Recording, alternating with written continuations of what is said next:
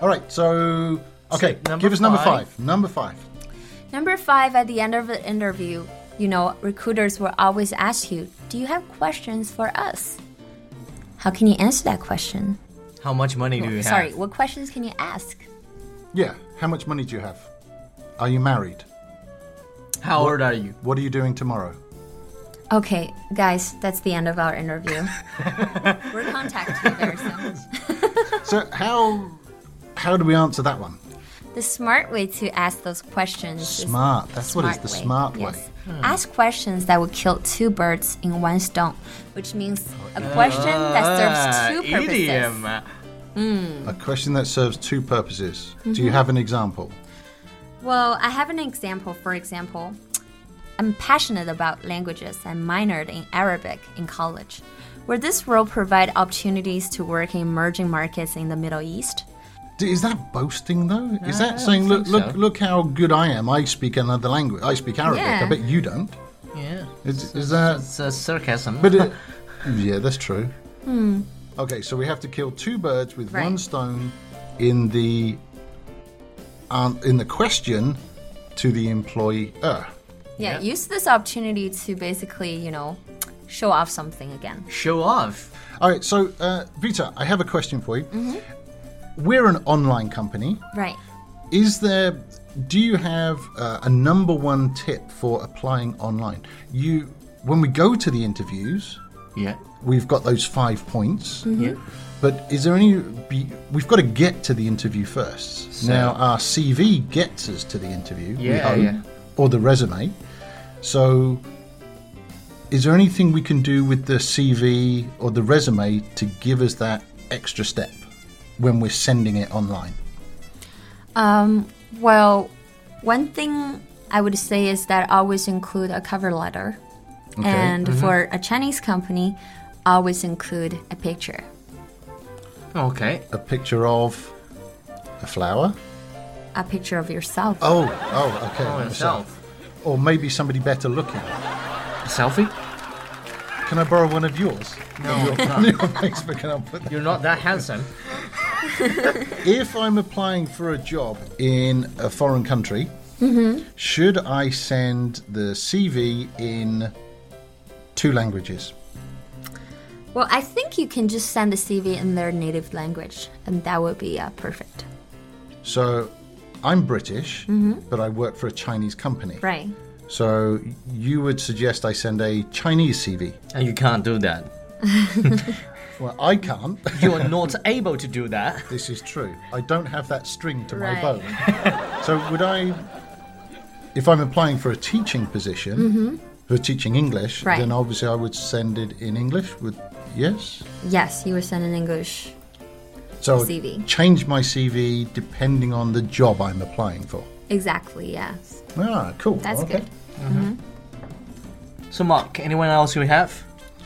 Any tips you have? Now, I've, uh, maybe I've got a question. Yeah. Mm-hmm. Mm. Okay. Question for all of us here. Jackie, if you're going to send your CV, Mm. CV is British English, resume is American English, Don't do that again. CV is right, resume is wrong. Only joking. So Ah, you see if me you're too. if you're going to you do a CV, is your CV in British English or American English? Um, I get that depends. Obviously, I'm I'm British, so when I write my CV, You can't write in American English.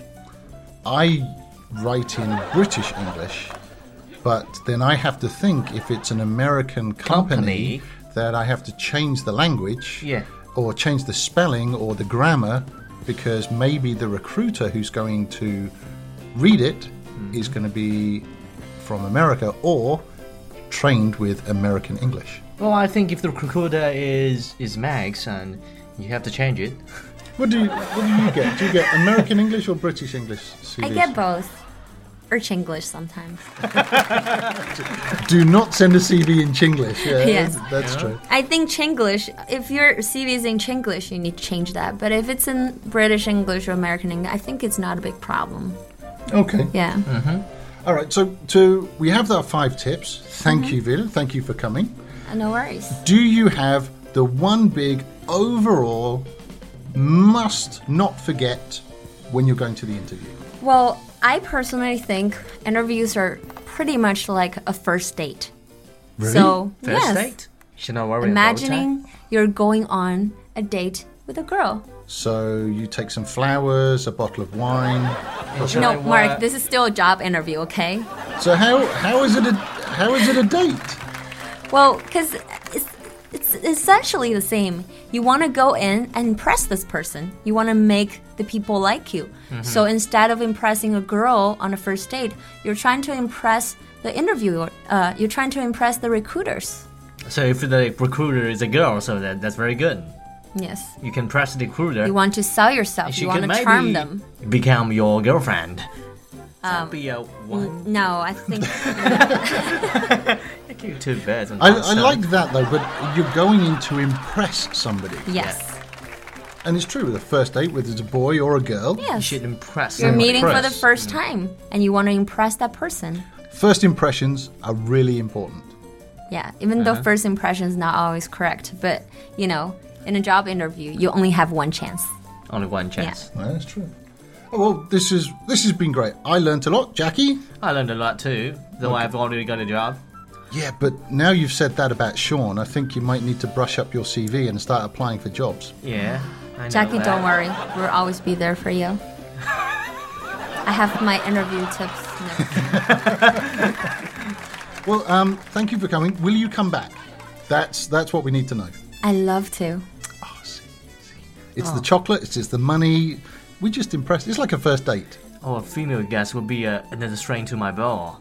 This is true. All right, so well, I'm off to uh, fix up my CV, just I'm in doing case. that. Uh, yeah. Good boy. thank, thank you. Good boy, Mark. All right, cool. Here's a treat. I'm gonna take it for granted. That's it. Cool. All right. Well, thanks very much, guys. Thanks for listening. I'm gonna see you next time. All right. Bye. It's nice meeting you Bye. guys.